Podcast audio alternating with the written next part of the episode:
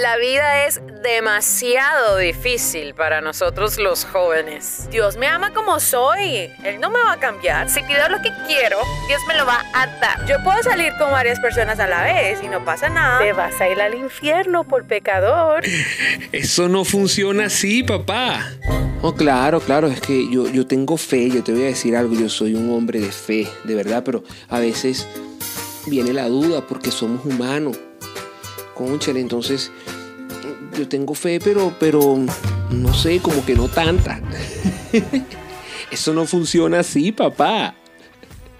Mira, cuando Jesús iba caminando por el mar, hacia la barca donde estaban los discípulos, entonces Pedro le dijo, maestro, si eres tú, envía que yo vaya.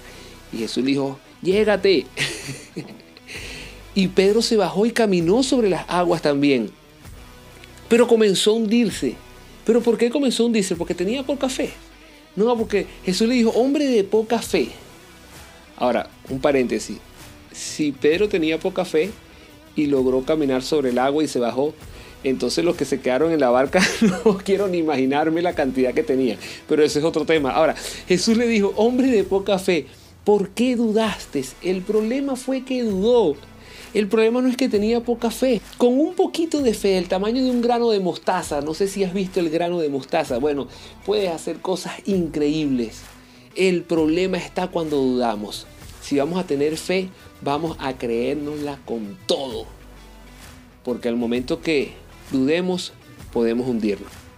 Arroba Isdaviel por todas las redes sociales. Recuerda si tienes un comentario, si escuchaste algo que te pareció bueno para adaptarlo a eso no funciona así, papá. Escríbenos arroba isdaviel.